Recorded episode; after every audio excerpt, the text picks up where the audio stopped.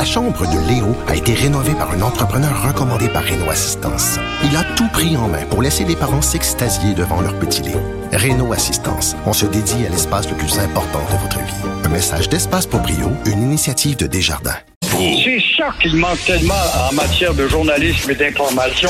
Voici le commentaire de Gilles Pro. Bonjour Gilles. Bonjour, mon cher Richard. Le seul et unique Gilles Proux, ils, ils- ils sont où les joueurs francophones, les joueurs québécois de souche chez le Canadien? Ils sont où?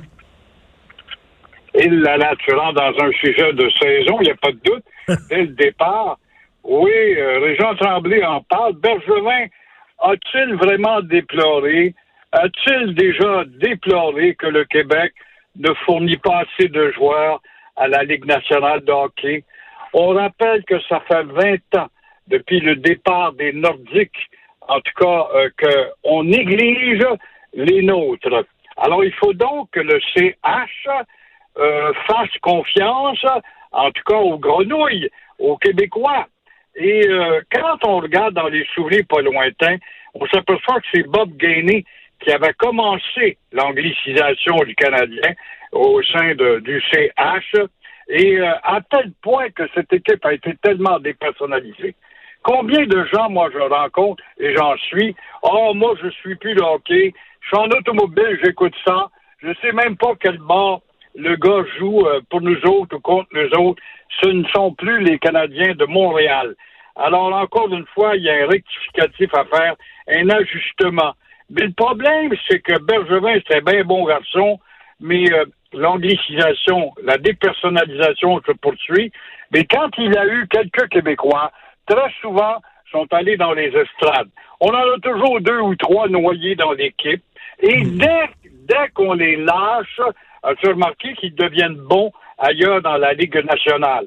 Alors, euh, il y a un maudit travail pour vraiment créer un stimulant d'appartenance pour cette équipe qui a perdu ses lustres. Mais là, Régent Tremblay, Régent Tremblay parle de ça, là, puis il dit, il dit, là, je vais le citer, des Féfans puis des Kalinours vont hurler fort parce qu'ils se sacrent que le pousseux de POC soit chinois ou turc pourvu qu'on gagne. Mais il y a des gens qui disent ça, on s'en fout, le, le nombre de Québécois francophones, pourvu qu'on gagne.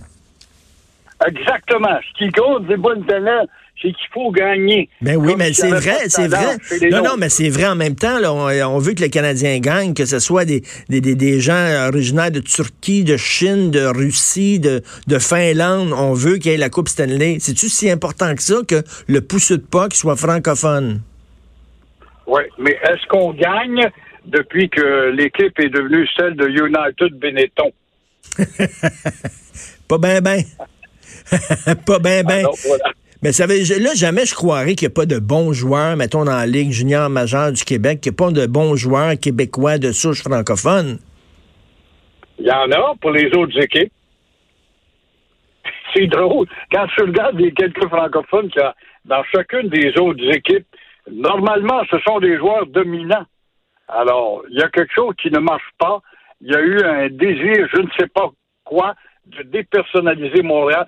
Jeff Molson a été le premier quand il l'a racheté. Va falloir québéciser l'équipe. Il n'est jamais, jamais, jamais revenu là-dessus. Mais là, il y a des gens qui disent, coudon, euh, qui vont dire, coudon, Gilles, il est-tu, xénophobe? Il veut que ce soit que des blancs francophones du Québec, euh, euh, pur laine qui euh, dans le Canadien de Montréal? Non, je veux que ce soit une équipe majoritairement francophone, comme elle l'était à l'époque de gloire, où depuis qu'elle s'est écroulée, ne gagne plus, à l'époque de Mario Tremblay, puis de Lafleur et tous les autres, puis Denis Savard, où euh, majoritairement ou à 50% les nôtres étaient là, ça représentait bien le Québec et Montréal. Pour vous, Piqué, est-ce que c'est un joueur québécois? Puis qui? Oui, Piqué Souban, non, c'est ben un joueur québécois pour vous? Ben, pas en tout, pas du tout. C'est un broyard qui est venu ici puis qui s'est enflé la tête à faire le, le beau temps, le mauvais temps dans la chambre en se servant de son statut d'un certain talent.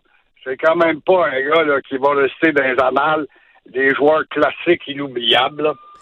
Là. Ben, c'est vrai que ça a changé. Là. Quand j'étais jeune, puis que j'écoutais le hockey, euh, c'était, oui, les, les, les, les Savards, les, euh, bon, c'était des, des, noms, euh, c'était des noms francophones. Et, et, et, puis quand ils jouaient contre Toronto, ben, c'était comme les Français contre les Anglais. Là. Il me semble que ça ajoutait, ça ajoutait un petit plus à bataille. Mais ça a changé, là, maintenant, les équipes. Regardez l'équipe de soccer de France. Il y a des gens de toutes les races, de toutes origines dans l'équipe dans de soccer de France. Puis les Français Français sont contents quand l'équipe gagne la Coupe du Monde, mais ils s'en foutent pas mal d'où ils viennent. Sauf, sauf, mon cher Richard, quand la saison euh, finit, ils partent pas en vitesse à minuit moins 5 pour prendre l'avion, s'en tourner dans leur pays puis dire Thank you Paris, thank you very much Montreal.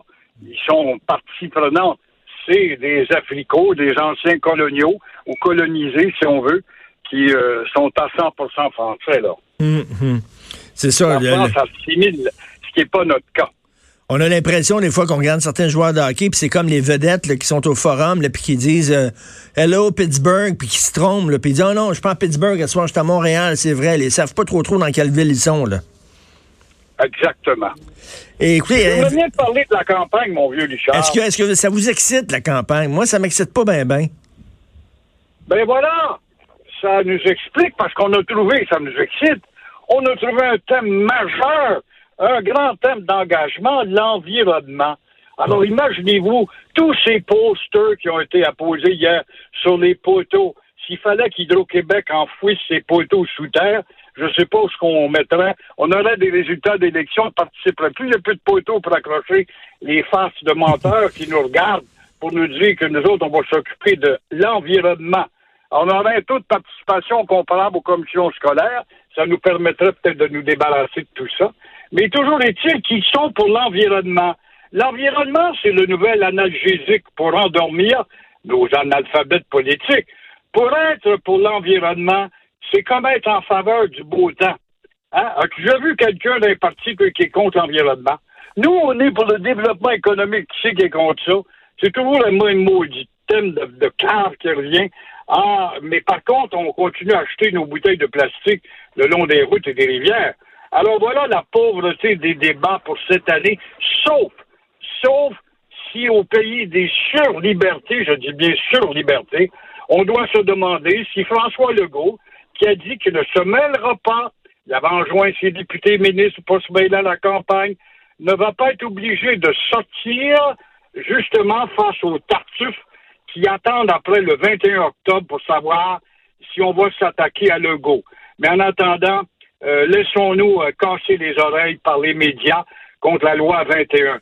Il fallait voir l'aéropage de Trudeau hier devant l'écran avec toute sa panoplie de gars là, de United Benetton, justement, de sarrasin, de jaune, de noir, de noir pâle, etc., de blanc, de blanc boutonneux. C'est puis tout qui donne tous des signes de oui quand le chef parle. Ça nous démontre comment les tricotés serrés sont pas présents du tout. Ils n'ont plus aucune importance dans le futur de cette formation et de ce pays. Mais il y, a des, y a des gens qui déplorent, je vous écoute, il y a des gens qui déplorent que les jeunes ne sont plus intéressés par tout ce qui est euh, culture québécoise, langue, l'identité, tout ça. Mais vous savez, vous avez été jeune, chaque génération a sa cause. Chaque génération a sa cause. Notre génération, c'était la langue, c'était l'identité. Moi, je regarde mes enfants, la jeune génération, leur grande cause de ralliement, c'est l'environnement, c'est ça. Puis quand ils vont avoir des enfants, eux autres, ça va être une autre cause. C'est comme ça, chaque génération a sa cause. Puis c'est peut-être normal aussi que les jeunes s'intéressent pas aux mêmes affaires que les plus vieux s'intéressent les mêmes jeunes qui jettent leurs bouteilles de plastique sur les verdures et le long des rivières. On nettoie les rivières, puis le lendemain, on trouve des pneus, des poêles, puis des bouteilles de plastique. Ce sont ces mêmes jeunes qui se disent être des environnementalistes et ils sont très écologistes. Tu leur demandes où est le bouton, ils ne le savent pas. Le pays le plus écologique au monde en passant. Ah oui, mais pensez-vous, pensez-vous que la loi 21, pensez-vous Justin Trudeau, parce que là, lui, il y a de la pression des Canadiens anglais qui disent, Monsieur Trudeau, c'est épouvantable ce qui se passe au Québec avec la loi 21. On est en train de bafouer les droits des minorités. Vous, vous vous présentez, M. Trudeau, comme le champion des droits des minorités. Vous devez à tout prix pendant la campagne dénoncer la loi 21. Pensez-vous pensez qu'il va aller jusque-là? Certainement. Il va attendre évidemment que l'élection soit accomplie pour revenir à la charge au nom de la charte qui est ce qu'il y a de plus important aux yeux de ces politiciens libéraux, qui est une charte de surliberté, une charte d'abus, une charte d'avocat.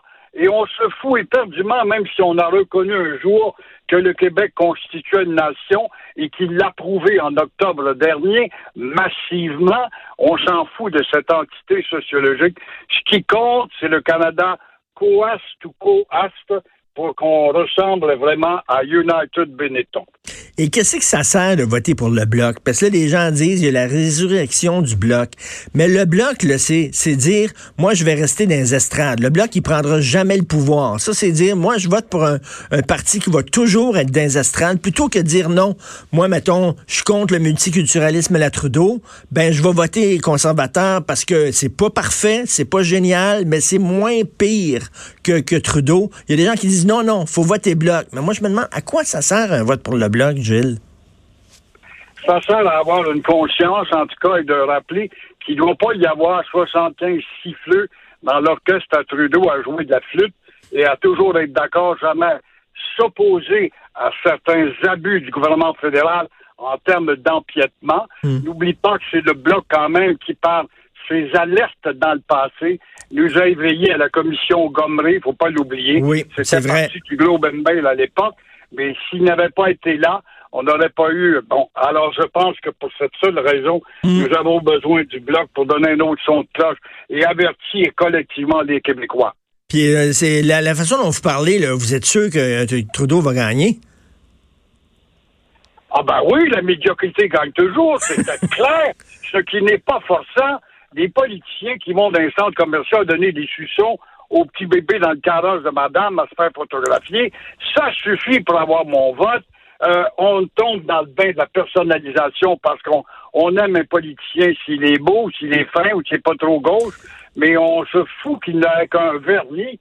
Ça, ce n'est pas grave. Puis, puis on aime ça quand on aime ça quand il donne des cadeaux. On a vu là, au mois d'août, au mois d'août seulement, le gouvernement de Justin Trudeau a donné pour 13 milliards de dollars de cadeaux. C'est le Père Noël. Joyeux Noël, Gilles. Exactement, en ne regardant jamais la dette. C'est drôle, on est rendu à 780 milliards de dette. C'est drôle, on ne s'attarde pas là-dessus. Non, puis les gens... Richard, veux-tu entendre un autre bonne parlant de mystère oui. et des comportements? Le mystère dans les cerveaux. Euh, moi, veux-tu bien me dire qu'est-ce que cela a pu faire que Vladimir Poutine ait appuyé Trump lors de la dernière élection? On ne finit pas de s'enfarger les fleurs de tapis avec des enquêtes, des commissions, enquête par-dessus enquête pour savoir si Trump a été élu avec l'aide de Moscou.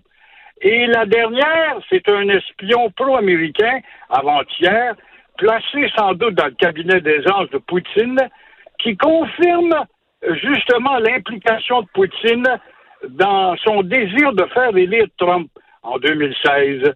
Alors, combien de salive a-t-on gaspillé dans cette affaire idiote? Eh, mais, mais est-ce que vous aimeriez, euh, ouais, Gilles, attends, attends une minute, est-ce que vous aimeriez ça, vous, que le fédéral se mêle des élections provinciales puis qu'il commence à, appuyer un parti, qui commence à appuyer les libéraux euh, dans la campagne provinciale puis qui manigance avec les libéraux pour que les libéraux puissent gagner? Vous diriez, c'est pas de vos affaires, laissez-nous voter comme on veut?